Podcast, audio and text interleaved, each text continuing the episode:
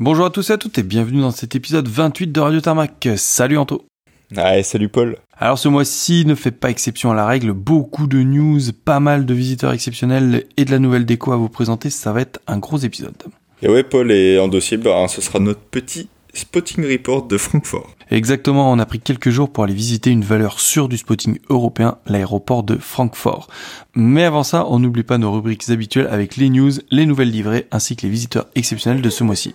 Et ouais, exactement. Et comme d'habitude, et ce mois-ci, euh, mon coup de cœur perso, c'est plus un déchirement qu'un coup de cœur, Paul. Ouais, c'est dommage. Tu vas nous parler de ça un peu plus tard en fin d'épisode.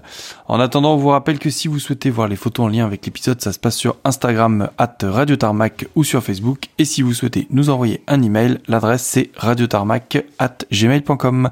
Allez, on est parti pour une heure de spotting.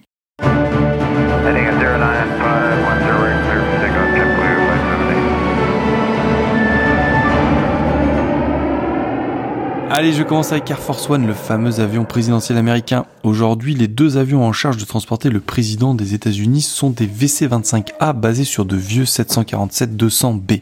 Cependant, le gouvernement américain a lancé un programme de modernisation d'Air Force One qui prévoit le remplacement des deux VC-25 par des 747-8 plus récents et plus avancés sur le plan technologique. Ces nouveaux avions achetés sont en fait des avions d'occasion, vous en avez déjà parlé, qui avaient été construits pour Transaero, la défunte compagnie russe. Ces avions qui n'ont donc jamais été livrés en raison des problèmes financiers de la compagnie sont donc restés disponibles et stockés dans le désert.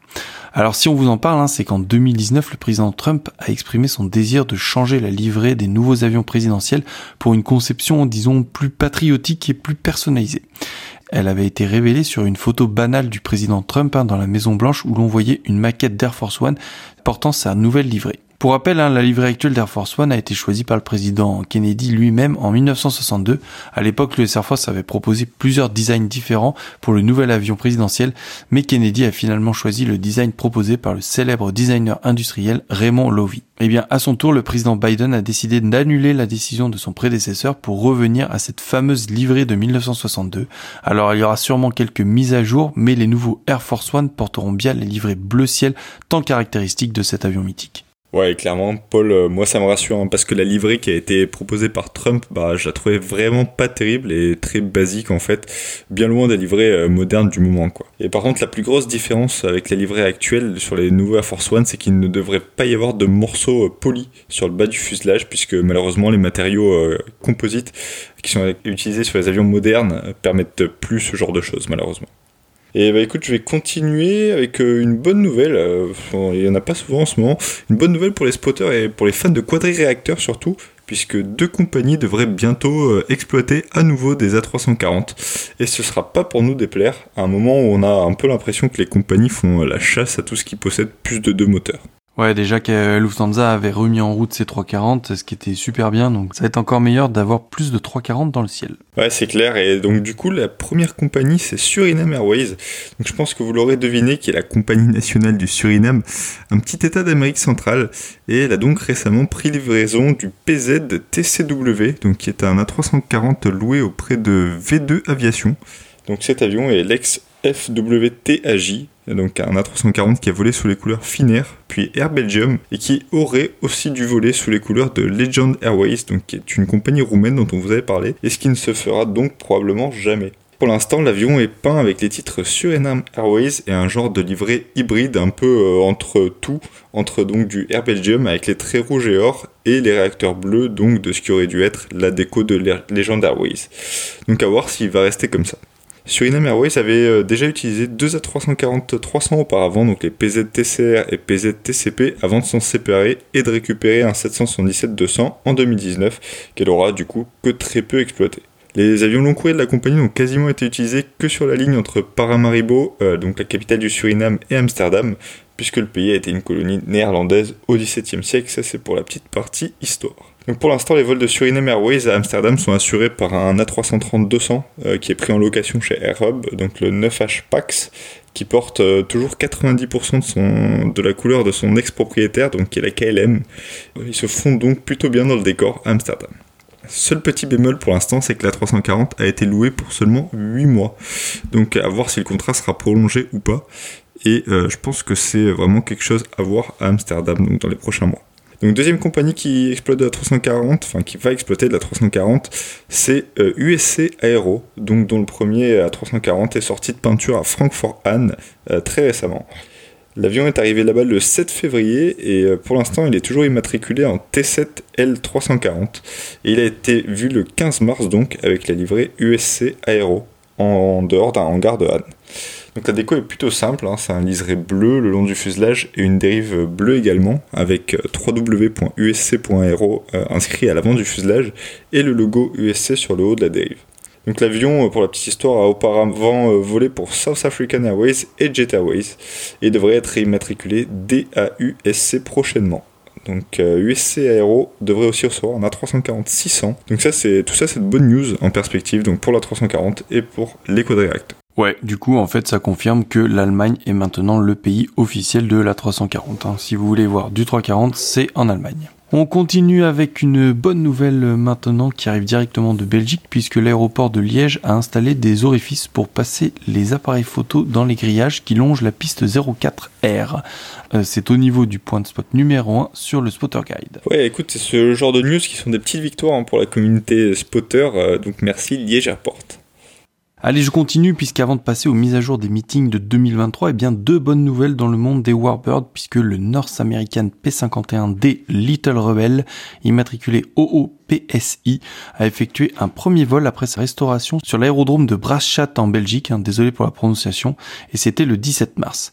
Du coup, ce Mustang hein, est l'ancien USAAF 45-11 495 et portait avant l'immatriculation N 5551D avant de passer sous l'IMAT belge. Il appartient à Steve Seed qui avait confié sa restauration aux ingénieurs de Fast Aero qui ont mis moins d'un an pour le remettre dans les airs. On part maintenant sur un avion des forces de l'Axe qui a souvent bataillé avec le Mustang justement, c'est le Messerschmitt Bf-109. C'est sur l'aérodrome de Bonn-Anglar en Allemagne qu'un Messerschmitt Bf-109E-4 est presque prêt pour effectuer son premier vol.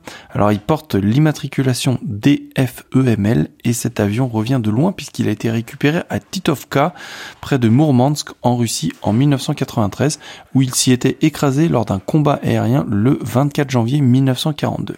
Alors c'est le collectionneur Ebrard Thiessen de Hambourg qui a acquis l'épave en 95 et l'a renvoyé au Royaume-Uni pour la remettre en état de navigabilité. L'avion a ensuite été expédié à Manching en Allemagne en 2007 où des essais de roulage y ont été effectués avant de graves problèmes moteurs. Selon les spotters locaux, hein, DFEML aurait volé une fois depuis et courant mars, de nouveaux essais de roulage ont été entrepris, ce qui pourrait indiquer que l'avion serait de nouveau prêt à décoller en 2023 de belles news tout ça, ça fait de beaux Warbirds, enfin ça fera de beaux Warbirds à voir je pense en Europe à nouveau. Et bah, puisque tu nous parles de Warbird en France cette fois, il y a un hélico de la marine qu'on devrait euh, voir voler encore pendant quelques temps puisque l'association Les Anciennes Pales a reçu une des Alouettes 3 de la marine nationale donc qui a été euh, retirée du service récemment et c'est la 358. Allez, on va passer maintenant à la vraie mise à jour des meetings parce que là aussi il y a beaucoup de choses qui sont sorties et je pense que beaucoup de monde le sait. Hein. Cette année, il y a, je pense, un meeting à ne pas rater et c'est celui qui aura lieu les 17 et 18 juin sur la base militaire de Practica di Mare en Italie, pas très loin de Rome. Alors on vous en parle depuis quelques mois maintenant, hein, mais il marquera les 100 ans de l'Aeronautica Militare, l'armée de l'air italienne si vous préférez, et qui a donc été fondée en 1923. Pour célébrer tout ça, les Italiens ont décidé de mettre la barre vraiment vraiment haute. Alors même si peu d'informations ont pour l'instant filtré sur le programme, on sait que ce meeting devrait se démarquer des autres puisqu'il ne devrait quasiment pas avoir d'avions ou de patrouilles étrangères sur ce meeting, probablement pour vraiment montrer toute l'étendue du parc aérien de l'armée, mais aussi des différentes institutions de l'État comme les douanes, les carabiniers ou encore les gendarmes. Par contre, deux infos ont quand même fuité et c'est deux choses que vous ne verrez, je pense, que là-bas. En premier lieu, c'est un Fiat G91 qui est en train d'être remis en état de vol depuis quelques mois et dont on vous avait déjà parlé. Et d'ailleurs, Paul, on n'a toujours pas vu de photo de cet avion euh, fini ou euh, vivant ou en vol en tout cas. Non, c'est vrai, hein, à mon avis, c'est plutôt pour garder la surprise, mais on voit quand même que l'avancement a été plutôt bon. Ouais, et en parlant de surprise, justement. Exactement, alors la grosse surprise du moment, hein, c'est qu'il y aura du Starfighter à ce meeting. Alors on n'y croyait plus trop hein, au vu des déboires du Starfighter euh, norvégien qui semble presque résolu hein, d'après leur publication Facebook, mais la vraie grosse surprise donc, c'est que ce ou ces Starfighters viendraient tout droit de Floride. Ouais, sacré voyage pour un Starfighter du coup, et euh, bah, surtout que c'est pas connu pour son autonomie euh, incroyable. Ouais, alors ça c'est clair, hein. quand ils ont annoncé ça, je me suis tout de suite posé la question de comment ils allaient faire venir et surtout par quelle route. Alors il y a aussi l'option de la faire venir en conteneur, car sinon j'imagine même pas le coût, l'usure que ça va engendrer et surtout le temps que ça va prendre de traverser l'Atlantique.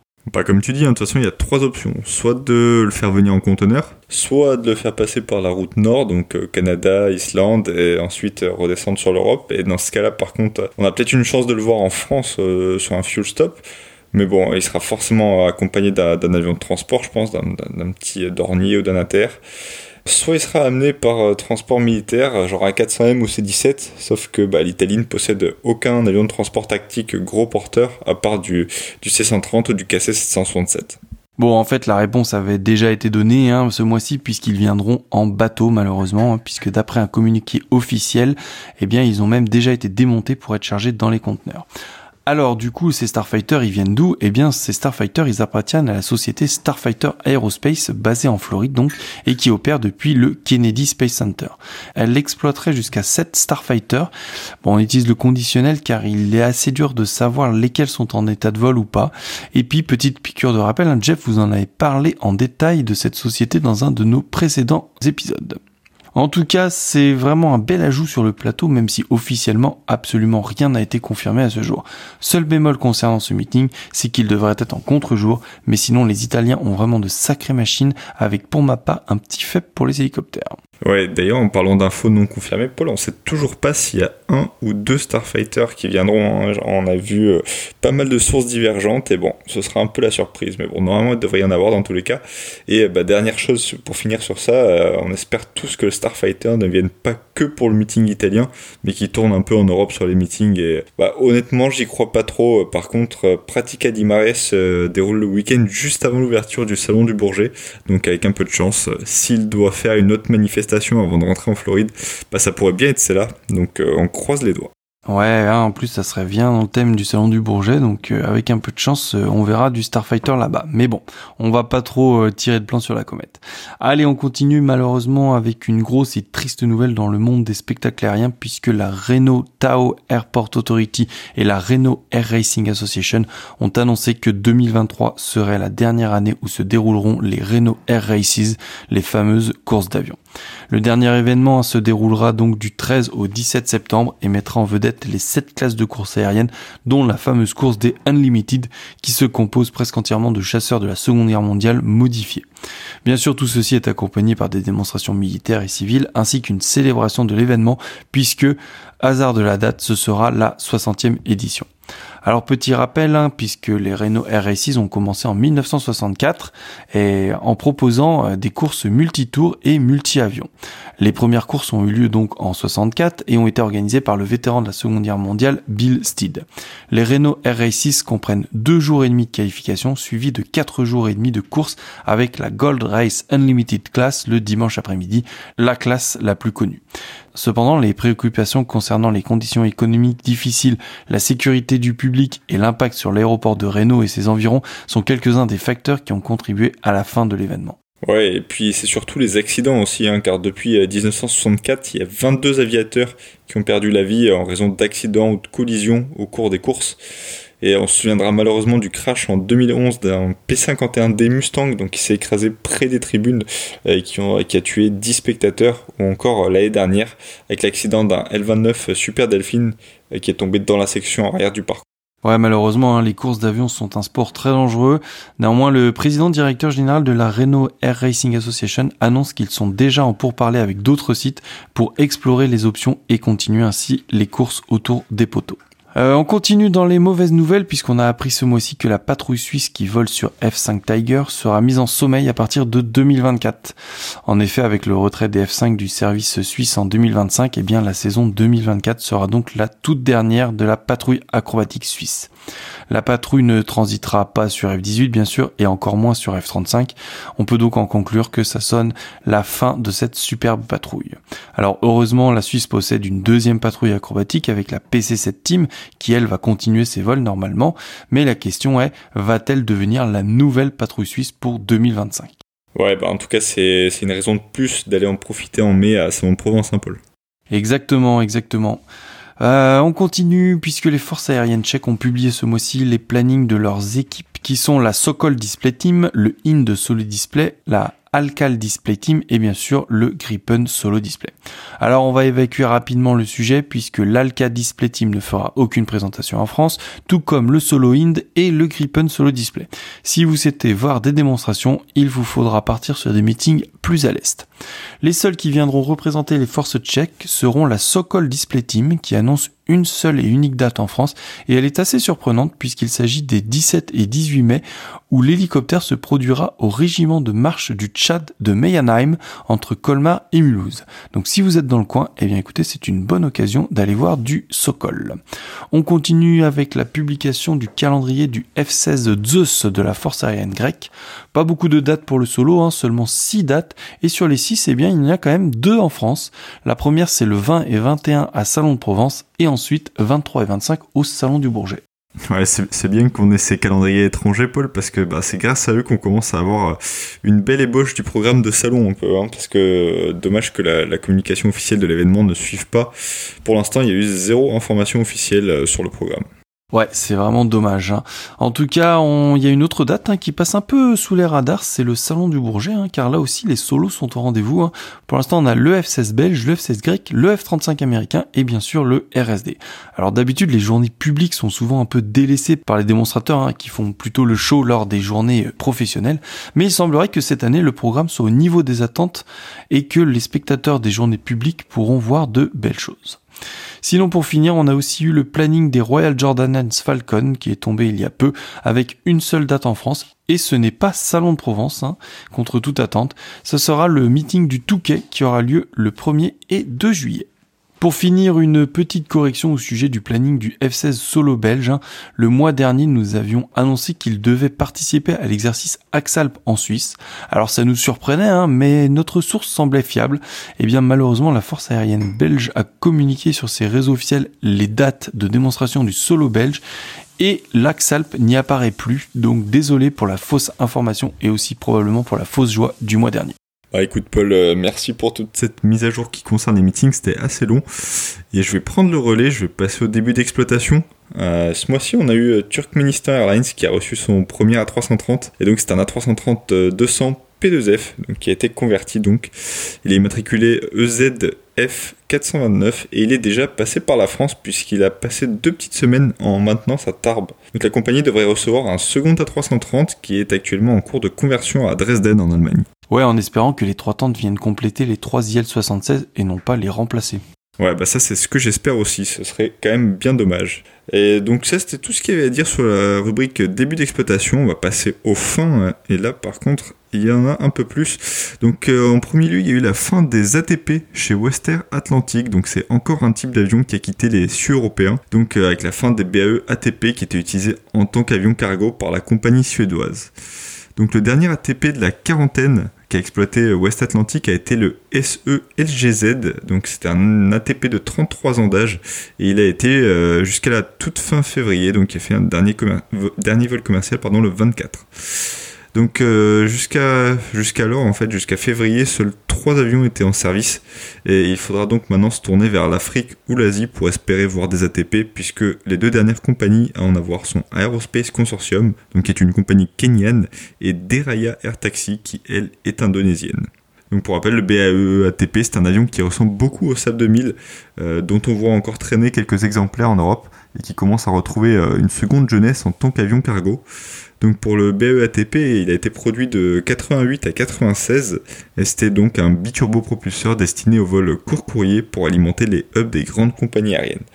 Donc malgré ses qualités, il n'a reçu que peu de commandes, puisque seulement 65 ATP ont été produits, et ce principalement à cause de la concurrence des Dash et autres ATR de l'époque. Et euh, après, bah, ça devait tout de même être un bon avion, sinon il serait pas resté en service plus de 50 ans. A noter aussi dans les retraits de flotte que la compagnie colombienne Avianca n'a plus d'A330 dans sa flotte maintenant depuis euh, donc la fin du mois de février.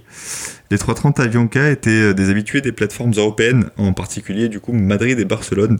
C'est triste, hein, surtout que bah, perso j'en ai jamais vu. Et euh, bah, le dernier vol pour la compagnie a été effectué par le N974 AV, donc entre Santiago du Chili et Bogota. Donc Avianca n'a maintenant plus que ses 13 787-8 et 1 787-9, qui est lui parqué depuis un petit moment. Allez, merci. Hein. Il y a eu beaucoup de choses à dire et on ne vous a pas parlé hein, de la fin du programme du MRJ dont on vous avait fait un petit speech le mois dernier, puisque le premier prototype a été scrappé ce mois-ci.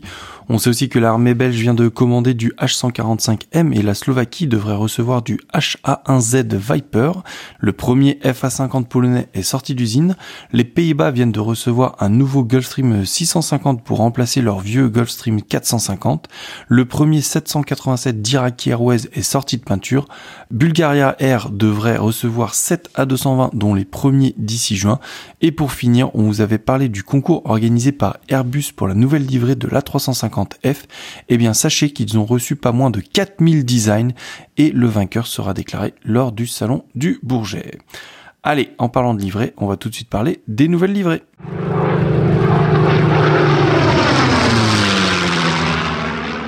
Allez, on commence la rubrique nouvelle livrée par le militaire et donc tout début mars, le 2 précisément, on a pris connaissance d'une nouvelle livrée qui a été appliquée sur un des 1017 de l'armée de l'air tchèque. Donc elle a été peinte sur le 98-68 qui devrait euh, normalement participer aux démonstrations en vol donc avec le 1024 qu'on connaît bien.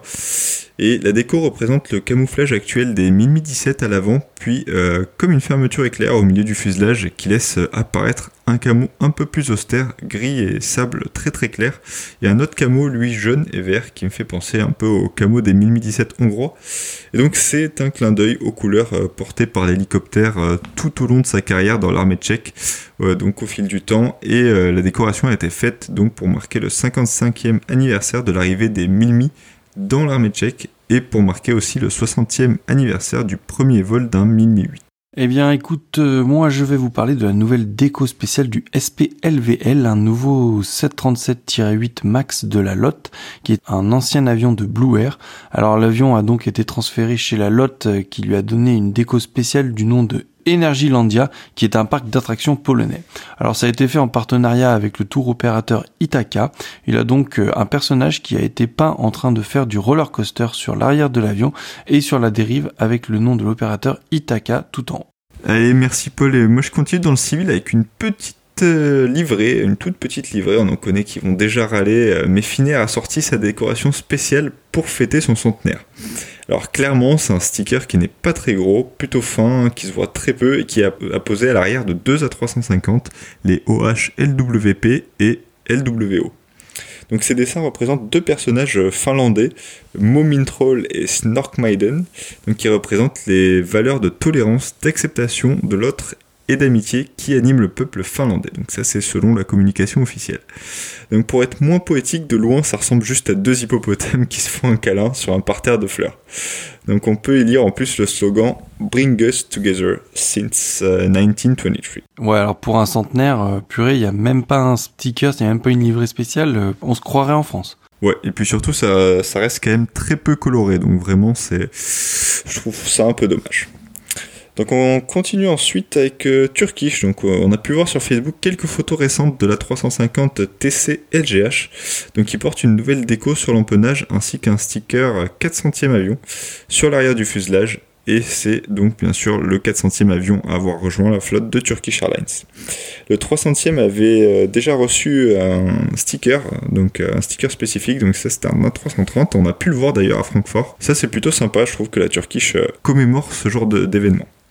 Donc en ce qui concerne le 350, la dérive a été légèrement retravaillée avec euh, quelques lignes rouges supplémentaires sous le bas de la dérive du coup.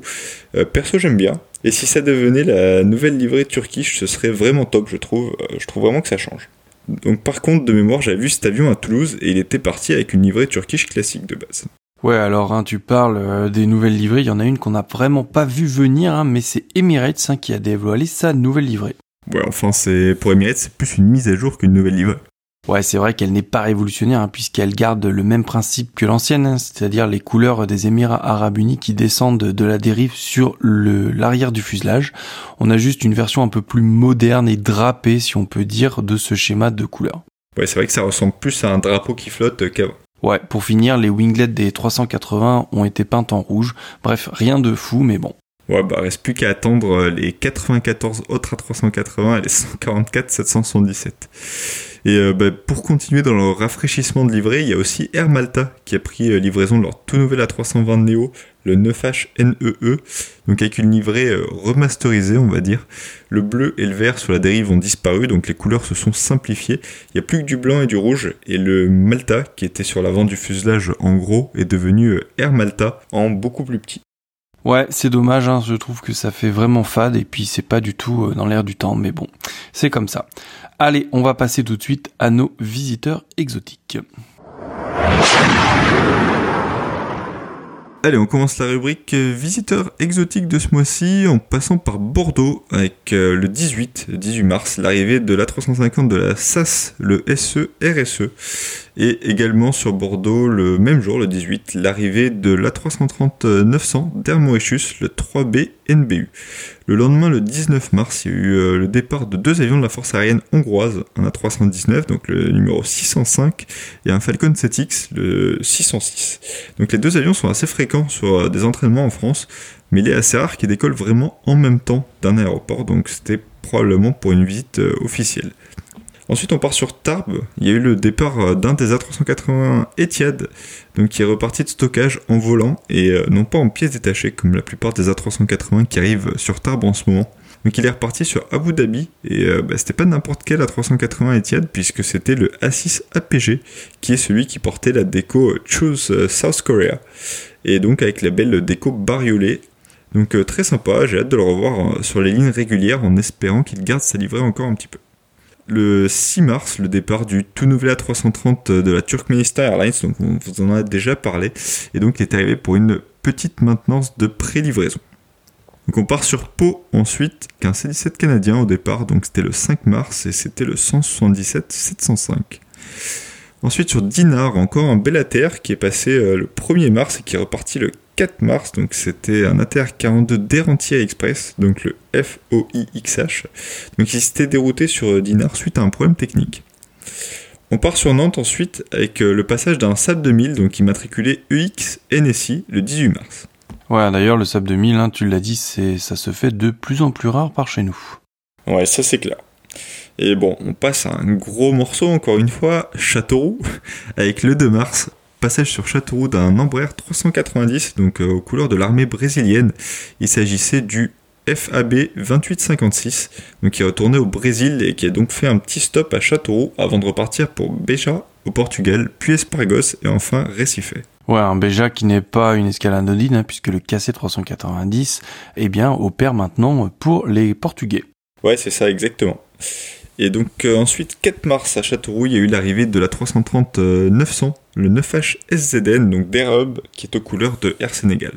Donc en espérant qu'il soit là juste pour une maintenance classique et pas pour être euh, rendu au loueur. Il est arrivé de Dakar et pour l'instant il y est toujours. Ouais, ça fait un appareil africain de plus, hein, du coup, sur, sur Châteauroux, parce qu'il y a toujours l'A330 de la compagnie congolaise CAA. Ouais, ça aussi, hein, ça c'est une belle pièce à voir, et je pense qu'en France, tu peux le voir que là-bas. On continue avec le 8. Hein. Il y a eu un 747-400 de la Lufthansa qui s'est aussi posé à Châteauroux. C'était le DABVU. Ça, c'était probablement pour du training. Ensuite, le 9 puis le 10, il y a eu le passage du célèbre 727 M-Star dont on vous a déjà parlé plein de fois. Il a fait l'aller-retour depuis Stansted les deux fois. Ensuite, le 17, il y a eu le passage d'un C-17 des Émirats Arabes Unis. Le 20, encore un inviteur rare, voire très rare en France, avec un Global Eye, donc lui aussi de la force euh, aérienne des Émirats Arabes Unis. Donc c'était le 1342, il est arrivé d'Abu Dhabi et chose assez rare, il était visible sur Flight Radar. Donc c'est quand même un avion vraiment très sympa avec ses antennes et sa protubérance donc qui ressemble à une grosse barre attachée au-dessus de l'avion qui permet la détection de cibles et leur suivi jusqu'à environ 600 km. Ouais, on en avait parlé le mois dernier, hein, mais c'était sur la base militaire d'Istres. Alors là, sur un aéroport civil, c'est vraiment rare. En plus, il y est resté une nuit. Ouais, les Émirats Arabes Unis, hein, qui est pour l'instant le seul pays, autre que la Suède, à en avoir euh, commandé, et ils en ont commandé 5 exemplaires. Les Suédois, quant à eux, en ont euh, deux exemplaires en commande donc pour remplacer leur Saab 340. Toujours sur Châteauroux et pour finir, le 20, il y a eu le passage du C-130 canadien 130-601. On part plus au sud ensuite avec Nîmes, donc, euh, où il y a eu la visite du DCMET, donc le Falcon 20 de DLR, qui est venu faire des mesures sur les traînées des nouveaux Airbus A321.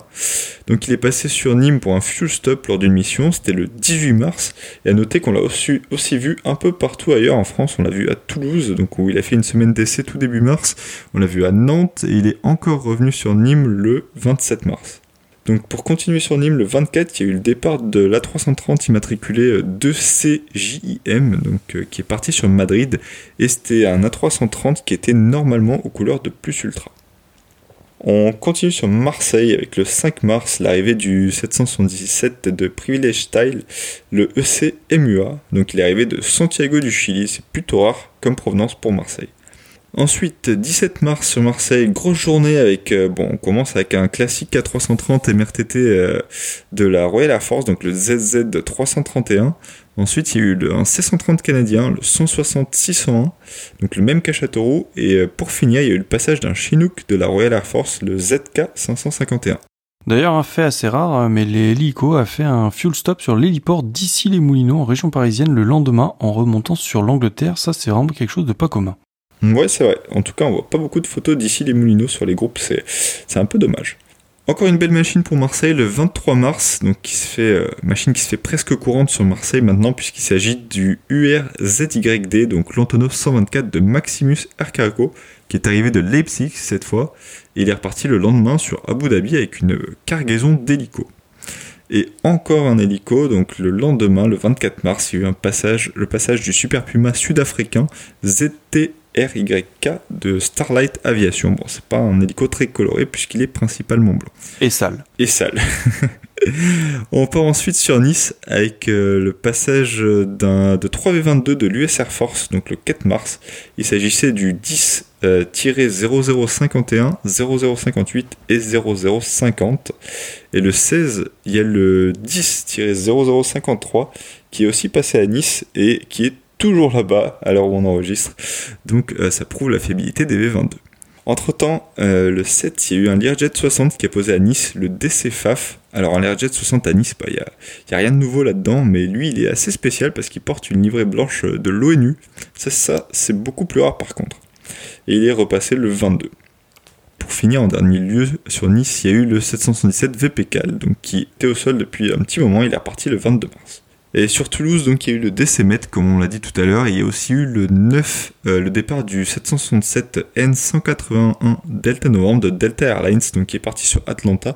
Et lui, il avait amené des gens pour euh, réceptionner un A330 Neo. Allez, merci. Eh bien, j'enchaîne euh, puisque on va partir à Grenoble. La saison d'hiver se termine doucement sur les aéroports montagnards, mais Grenoble a eu une belle surprise le 5 mars avec la venue du 787 de Neos, le EINYE, et un deuxième reviendra le week-end suivant et c'était le EINEU.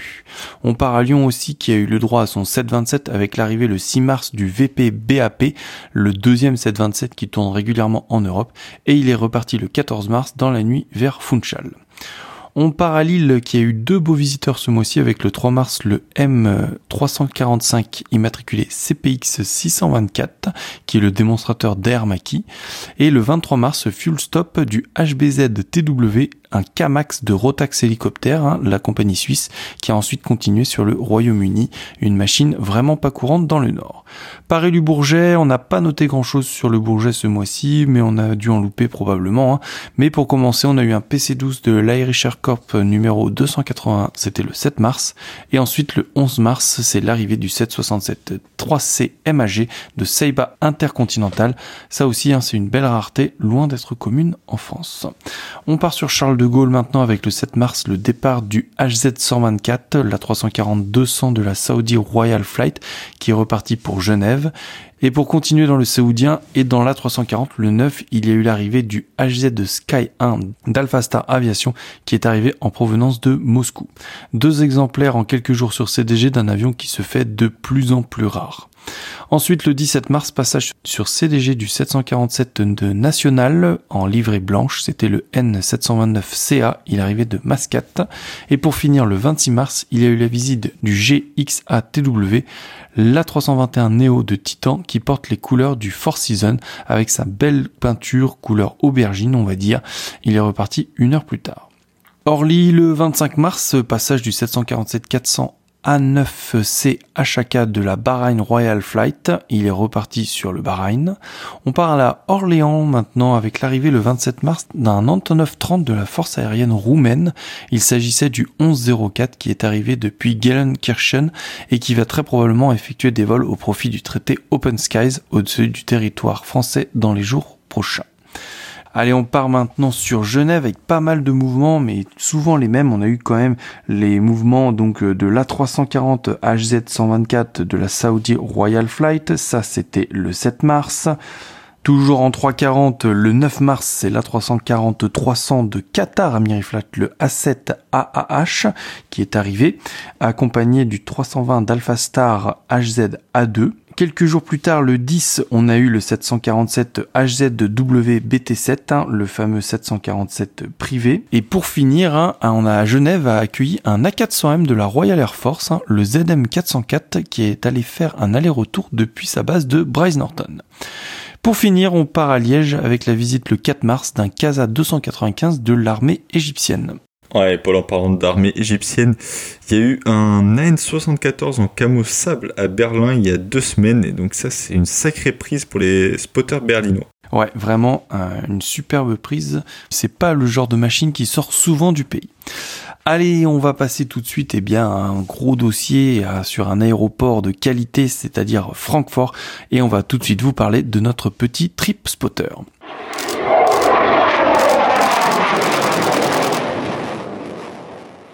Et eh ben allez, on commence notre dossier du mois puisqu'on rentre tout juste d'un petit week-end spotting sur l'aéroport de Francfort et donc on va vous débriefer tout ça. Pour commencer donc avec l'aéroport de Francfort, si vous avez un peu suivi notre Instagram et nos stories, il y a pas mal de points de spot assez cool et surtout un trafic à faire baver plus d'un spotter. Donc pour présenter rapidement Francfort, c'est l'aéroport principal d'Allemagne et c'est aussi le plus gros hub de la Lufthansa et de plusieurs autres compagnies comme Condor ou TUI et l'aéroport a comptabilisé un tout petit peu moins de 49 millions de passagers en 2022, mais euh, pour euh, vous donner une idée, il y en a eu quasiment 70 millions en 2019 avant Covid donc. En trafic passager, le gros du trafic est bien sûr représenté par la Lufthansa, donc avec sa flotte qui reste relativement intéressante. Ouais, c'est vrai que c'est une des rares compagnies en Europe qui exploite encore des avions de la génération d'avant, comme l'A340-300, mais aussi du tout neuf, hein, comme du 747-8 ou encore du 787. Lufthansa a une belle collection de gros porteurs. Hein. En fait, quasiment tous les gros porteurs sont en flotte chez Lufthansa si on compte les 777 fret de Lufthansa Cargo. Ouais, exactement, Paul. Mais attention, par contre, les A350 et les A380 sont eux basés à Munich. Donc, euh, si vous allez à Francfort, vous en verrez pas, en tout cas pas pour le moment. Bah, à côté de ça, il y a aussi donc Condor avec sa livrée euh, bariolée, la, toute nouvelle, d'un peu de toutes les couleurs, qui a beaucoup fait parler d'elle récemment, et donc dont la couleur diffère selon les avions. Moi, perso, j'aime bien. À noter que c'est aussi une des rares compagnies européennes à encore exploiter du 757, et ça, ça se fait vraiment rare aussi. Donc, outre euh, les compagnies allemandes, il y a du très très sympa à Francfort. Donc, pour moi, nos grosses prises du voyage ont été le 767 donc de la Miat, de la Mongolian Airlines, et le 777 de Turkmenistan Airlines. Donc, euh, à part ça, il y a aussi euh, Bamboo Airways, par exemple, une compagnie vietnamienne en 787, ou encore Vistara, qui est une compagnie indienne, toujours en 787. D'ailleurs, un deux petits mots sur Vistara, hein, puisqu'elle opère aussi sur CDG et Londres et devrait bientôt fusionner avec Air India. Donc je pense qu'il faut se dépêcher d'avoir leurs avions parce que si le rachat se fait, eh ben on risque de voir de moins en moins leur livrer. Pour compléter aussi sur le trafic de Francfort, on peut aussi rajouter le 330 Ryanair par exemple, hein, et aussi beaucoup de compagnies asiatiques autres que euh, les classiques euh, et, euh, et China Airlines. Ouais, c'est vrai que t'as plein de compagnies asiatiques aussi, t'as la JAL, Donc à tout ça, avant Covid, on aurait aussi pu rajouter South African Airways ou Air Namibia par exemple, mais malheureusement ils ont fait faillite, ce qui a enlevé un poil de diversité bah, à Francfort comme ailleurs d'ailleurs. Donc si vous voulez le Miat ou le Turkménistan, c'est assez facile, les deux viennent les mêmes jours en théorie, donc le mardi et le samedi. Je dis en théorie parce que le Turkménistan du mardi est très souvent annulé ou opéré en 737, donc euh, c'est à surveiller tout ça. D'ailleurs, hein, pour euh, Francfort, pour comparer un peu à Isro où on y était il y a quelques mois, hein, la grande différence c'est que sur euh, Francfort, il y a pas mal de trafic cargo. Et ouais, Paulin, Francfort, c'est un gros gros aéroport cargo et là aussi, il y a du très lourd. Donc on a pu voir euh, par exemple le 747 SF Airlines. Donc mis à part Liège en Europe, euh, à l'heure actuelle, je sais pas où on peut en voir. Donc je, pense que c'est vraiment le seul endroit où tu peux voir ce genre d'appareil. Et il y a aussi euh, toutes les compagnies cargo asiatiques classiques comme China Airlines Cargo, Air China Cargo en 747, tout comme Korean Airlines Cargo bien sûr qui vient en 747-8 euh, on peut aussi citer euh, Emirates, Etihad, Turkish en 777F, mais aussi des euh, compagnies cargo qui sont basées comme Aerologic ou la Lufthansa Cargo. Ouais, c'est dommage hein, de plus avoir les MD11 fret de Lufthansa, hein, mais bon, heureusement, pas mal des 777 fret de Lufthansa sont décorés. Ouais, c'est vrai que j'ai été assez surpris. Je crois qu'ils en ont 3 ou 4 de décorés. C'est quand même, c'est quand même pas mal. C'est rare de décorer des avions fret, donc on peut que les féliciter pour ça. Donc à côté de ça, il y a du plus exotique hein, en cargo comme la 330 Masser ou euh, du 747-8 Qatar Cargo, du 747 Eract et sans oublier les basés donc comme les A300, A330 et 777 aux couleurs de DHL. Bref, on s'ennuie vraiment pas à Francfort et bah ça fait du monde à spotter. Et justement là-bas, niveau infrastructure, il y a vraiment ce qu'il faut. Donc pour vous présenter un peu l'aéroport de Francfort, bah c'est assez simple hein, puisqu'il y a trois pistes parallèles orientées est-ouest avec une des pistes qui est beaucoup plus au nord que les deux autres et une quatrième piste orientée nord-sud qui se situe au sud-ouest de l'aéroport. Ouais, comme ça, ça peut paraître beaucoup, mais en fait, c'est relativement facile de prévoir sur quelle piste va aller quel avion. Ouais, c'est quand même plus simple que sur d'autres gros aéroports comme Amsterdam par exemple. En ce qui concerne les pistes parallèles, il faut savoir une chose très importante déjà, c'est que les 747 et les A380 posent exclusivement que sur les deux pistes parallèles les plus au sud. Donc s'il y a un 747 que vous voulez voir, c'est là où il faut se placer. La majorité des cargos, sauf les aérologiques, Lufthansa Cargo et DHL, ainsi que de rares exceptions, posent aussi sur ces pistes pour diminuer le temps de roulage vers la zone fret qui se trouve au sud. Ouais, déjà en sachant rien que ça, Paul, ça permet d'avoir pas mal de choses. Ouais, voilà, et puis un outil qui aura été vraiment utile, ben, ce sont les replays Flight Radar. Hein. Quand un vol vous intéresse, vous cliquez sur le numéro de vol en question et vous pouvez voir les replays de tous les vols précédents et donc de voir quelle piste ou quel parking les cargos ont l'habitude d'utiliser. Ça vous évitera de vous faire surprendre. Les deux pistes parallèles sud sont aussi utilisées pour les décollages pour un peu tous les appareils et toutes les compagnies. En ce qui concerne la 0725 Nord, elle est utilisée uniquement pour les atterrissages. Là aussi, hein, pas encore facile de savoir qui va se poser et où, mis à part que 99% des compagnies américaines, des Lufthansa Cargo, Aérologique et DHL se posent sur celle-ci. Dernière piste, c'est celle qui est orientée nord-sud. Alors elle, elle n'est utilisée que pour les décollages et majoritairement pour les avions qui ont une destination les faisant partir vers le sud, le Moyen-Orient ou l'Asie. Les Lufthansa Cargo et les DHL décollent aussi quasiment exclusivement de cette piste qui est juste à côté de leur terminal fret. Ouais, après, un des autres gros points euh, forts de Francfort, c'est que le spotting est une passion qui est connue, euh, tolérée, et il y a vraiment plusieurs points de spot officiels qui sont aménagés au point, entre guillemets, plus ou moins stratégique de l'aéroport. Ouais, exactement, et ça c'est vraiment top. Alors le premier point intéressant se situe au sud-est du seuil de la 25L. Si vous allez sur le spotting guide, hein, c'est le point numéro 5. De là, vous pouvez voir euh, tous les arrivées sur les pistes 25L et 25C quand ça pose vers l'ouest. Vous pouvez aussi voir les décollages et photographier les avions au roulage qui passent vers les terminaux ou les pistes de décollage, mais il y a très très vite des ondes de chaleur malheureusement dès que le soleil pointe un peu son nez. Alors pour nous, on a eu de la chance, il faisait relativement frais, donc très peu de problèmes d'annulation. On a même pu photographier proprement des avions qui posaient sur la piste nord. Donc si vous voulez faire ça, il vous faudra un 400 mm minimum avec un APS-C pour avoir quelque chose de potable. Et en fait, à ce point de spot, hein, il vous faudrait un 70-200 avec un petit multiplicateur 1.4 pour bien faire les choses et ne pas être trop embêté. 70, hein, c'est pour les gros porteurs, un style 747-8 hein, qui posent sur la 25L et qui vous font shooter au 70 mm si vous voulez l'avoir en entier. Et puis, bah, il faudra se rapprocher du 400 mm pour aller titiller de l'A320 qui atterrit sur la piste 25C par exemple. L'aménagement de ce point de spot est relativement sommaire avec quelques blocs de béton pour s'asseoir. C'est pas fameux et il n'y a pas beaucoup de choses pour se reposer. Ouais, bon, après, ça, ça a le mérite d'être là au moins. Et euh, par contre, le, le vrai problème de ce point de spot, c'est qu'il est vraiment très très bruyant, vu que vous êtes vraiment au bord de l'autoroute, qui est une 2 x 4 voies, si je me souviens bien. Et en plus, allez voir hein, les avions là-bas, c'est vraiment une sortie familiale avec femmes et enfants. Et le grand jeu des enfants justement du coin, c'est de se mettre au-dessus de l'autoroute et de faire klaxonner les camions qui passent sur l'autoroute, histoire de rajouter encore un peu de bruit. Ouais, au début, je vous avoue que ça nous a fait rire, mais euh, passer la demi-heure, ça nous a vite saoulé. Si vous allez sur ce point de spot, hein, vous risquez euh, d'être déçu en arrivant au bloc de béton qui est un endroit officiel puisqu'il y a des poteaux vraiment partout devant, un petit bâtiment qui n'était pas là hein, et le grillage de l'aéroport qui est relativement haut. Donc si vous voulez un bon conseil, restez sur le pont de l'autoroute quand vous avez un avion que vous voulez vraiment bien photographier. De là, pas de poteau dans le champ de vision et surtout pas d'autres spotters pour vous couper la route. Oui, du coup, sur ce point de spot, côté parking, il faut se garer environ euh, à 300 mètres dans la forêt, à l'est du point de spot, et marcher. Et euh, par contre, attention, le samedi c'est vraiment blindé, donc ne vous faites pas surprendre. Euh, nous, on a dû patienter une petite dizaine de minutes avant d'avoir une place le samedi, et c'était juste avant l'arrivée du 767 Miat. Donc vraiment, prenez votre temps pour y aller et n'arrivez pas à la dernière seconde. Comme vous pourrez le voir sur les photos, il y avait vraiment beaucoup de Ouais, on a un peu transpiré pour le 767 Miat, hein, surtout que c'était vraiment un avion qu'on voulait absolument pas rater. Mais bon, à côté de ça d'ailleurs, hein, si vous voulez occuper les temps morts, eh bien il y a deux avions en pot de fleurs qui sont un C-54 et un C-47 aux couleurs américaines qui sont préservés dans un petit mémorial juste à côté du point de spot. Ouais, ça fait la petite balade et bah, ça occupe pendant les temps morts.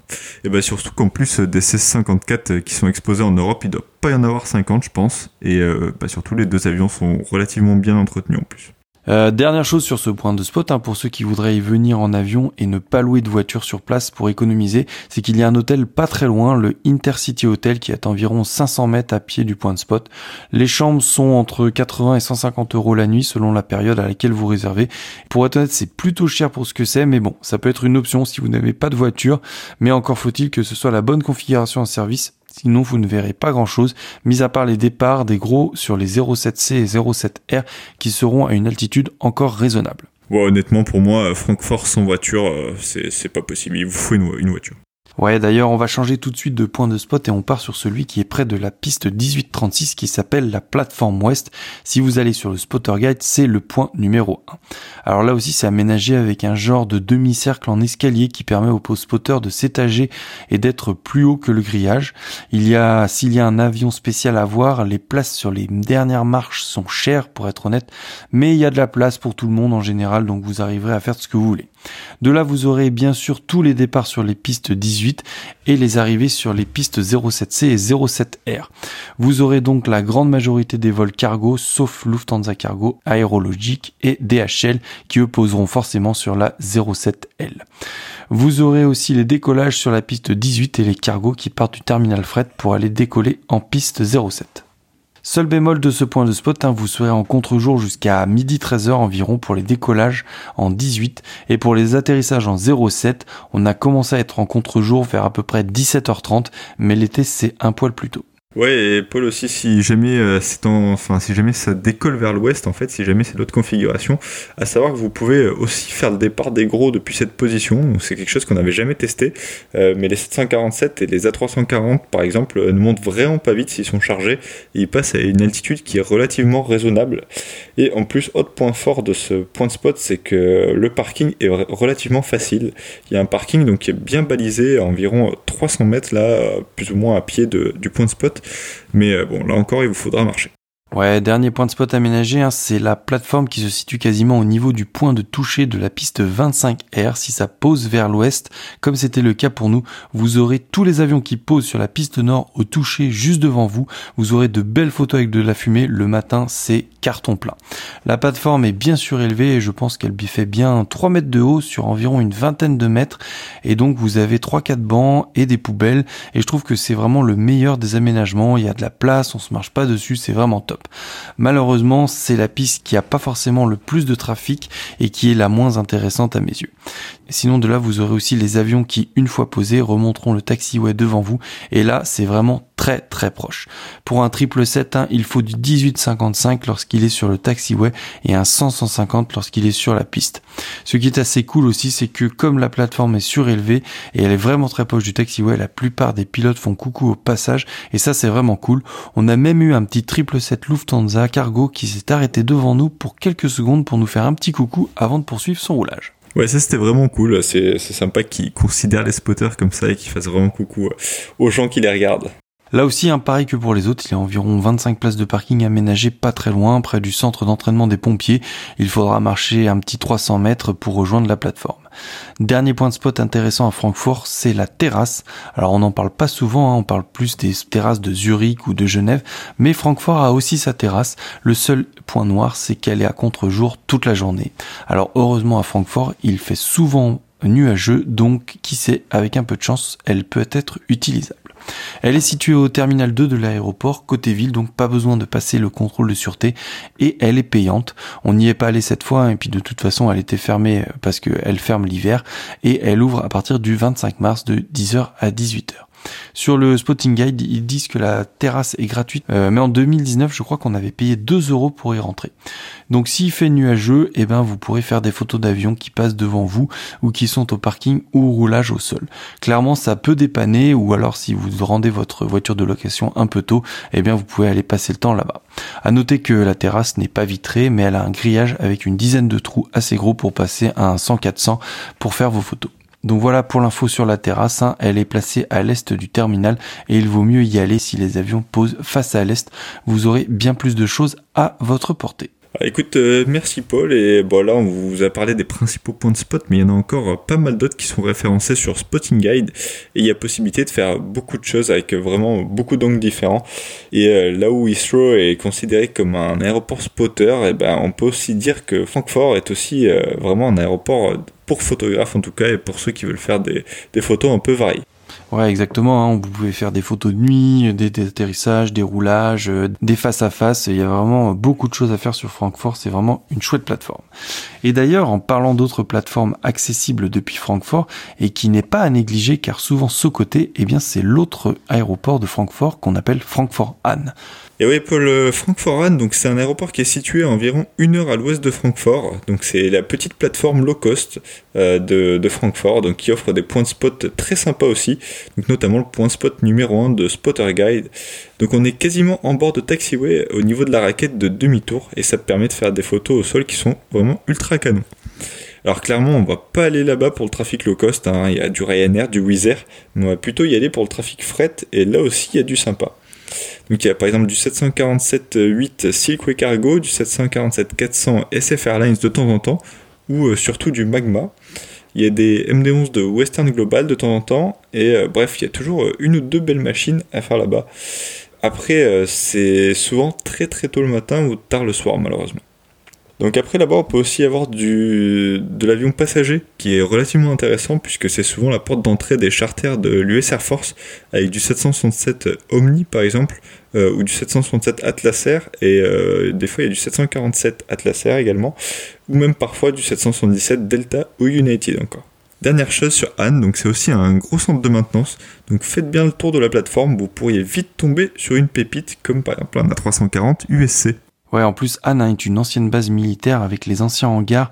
Donc vous roulez sur les anciens taxiways et même pour aller au coin de spot numéro 1, vous passez entre les anciens bâtiments des casernes abandonnées. L'ambiance est vraiment super sympa, un peu en mode urbex.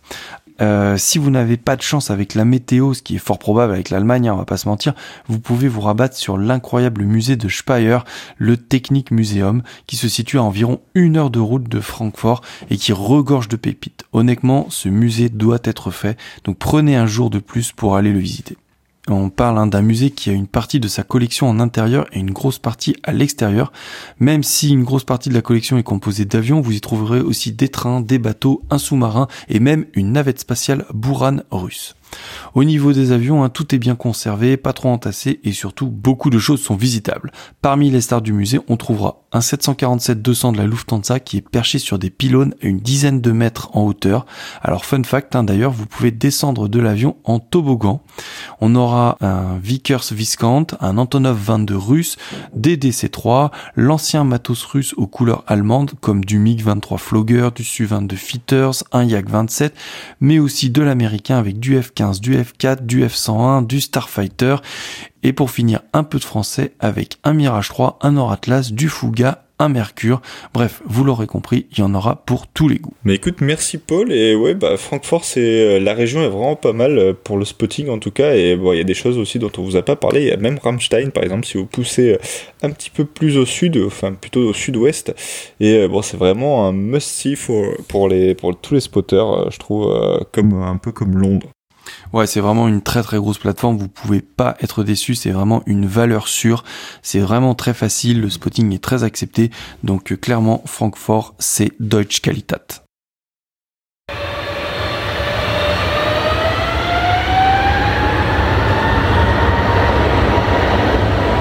Allez, je vais commencer par un petit coup de gueule très très rapide, hein, parce que en fait, d'une part, ça me saoule et puis il n'y a pas grand chose à faire et il n'y a pas grand chose à dire, eh bien c'est que les avions de l'US Air Force commencent à ne plus être immatriculés. Et oui, la force aérienne américaine a décidé de retirer les identifications sur leurs avions et donc ça devient de plus en plus compliqué eh bien de tenir ces carnets de spotting. Alors déjà que c'était pas très simple parce que le code n'était pas en entier, il était souvent tronqué et il fallait quelques recherches pour trouver le code entier. Et eh bien maintenant c'est simple, ça va être quasiment impossible puisqu'il n'y aura plus aucun chiffre sur les avions. Alors c'est pas la seule force aérienne à le faire, puisque les Émirats arabes unis ont notamment enlevé les immatriculations de quasiment tous leurs avions tactiques, et les Américains se mettent donc à cette mode. Alors on comprend hein, le but, hein, c'est sûrement pour brouiller les cartes, et notamment depuis les problèmes en Ukraine, mais pour nous spotters, eh ben honnêtement, ça fait chier. Ouais, c'est sûr que ça va devenir euh, de plus en plus compliqué de savoir ce que tu as vu, ce que tu n'as pas vu. Bon, euh, il faudra se contenter d'un seul appareil du type. Écoute, euh, pour moi, je vais continuer avec. Bon, c'est ni un coup de cœur, ni vraiment un coup de gueule, mais bon, ce mois-ci, on a appris une nouvelle qui est encore une fois très très triste. C'est plus. plutôt un déchirement en fait, on va dire. Hein. C'est la fin prochaine du dernier Mirage 3 qui vole encore en Europe. Donc il s'agit du J 2012, donc immatriculé en IMAT civil HB RDF. Donc c'est un Mirage 3 DS qui est aux couleurs de l'armée suisse et qui est basé à Payerne. Donc il avait été retiré du service actif en 2003 pour la petite histoire. Et il a été proposé ensuite à l'association en 2005. Donc depuis, il était exploité par Espace Passion, donc qui est une société du musée de l'aviation militaire de Payerne, donc euh, musée qui s'appelle Clindel. Et vous pouviez voler dessus pour environ 15 000 francs suisses pour un vol d'environ 45 minutes. Certes, ça fait un budget, mais bon, c'était le seul et unique endroit en Europe où vous pouviez faire ça, et probablement même au monde d'ailleurs.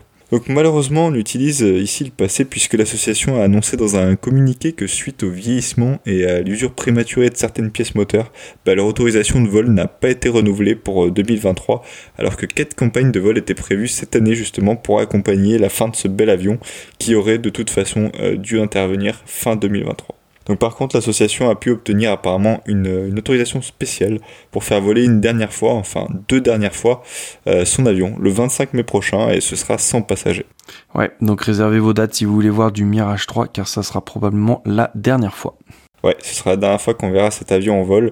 Et euh, bah, si vous avez jamais vu le HB RDF ou un Mirage 3 en général, bah, ce sera la dernière possibilité. Donc si vous le pouvez, vraiment, allez-y. Ensuite, sinon, il faudra se rendre euh, un peu plus loin au Pakistan euh, si vous voulez voir du Mirage 3, puisqu'ils seront les derniers opérateurs du Mirage 3 et du Mirage 5, euh, qui doivent aussi à terme être remplacés par du JF-17 Thunder. Ouais, avec un peu de chance, l'association pourra faire des roulages hein, comme un autre ancien Mirage 3 suisse, hein, le R2109, qui est un Mirage 3 RS et qui effectue quelques sorties sur son ancien terrain de Bioc. Malheureusement, c'est un oiseau qui sort pas souvent de son nid, mais qui fait quelques sessions de roulage, donc euh, surveillez, abonnez-vous à leur page Facebook pour avoir les créneaux. Ouais, c'est un peu dommage de terminer le podcast sur une aussi triste, mais bon, malheureusement, c'est comme ça. Malheureusement, les bonnes choses ont une fin et puis les Warbirds, surtout les jets, sont compliqués à entretenir. Mais bon, on sait jamais. Hein. Peut-être que euh, d'ici là, euh, un moteur sera retrouvé ou un passionné euh, aura plus d'argent pour permettre à une autre machine de voler. Merci à tous de nous avoir écoutés encore pour ce mois-ci. Merci à tous pour votre fidélité. N'oubliez pas de rejoindre les réseaux sociaux Instagram et Facebook si vous voulez suivre et voir les photos en lien avec l'actualité. Et puis pour notre part, eh bien Écoutez, on se retrouve le mois prochain. Merci à tous. Et ouais, merci à tous et ben, au mois d'avril.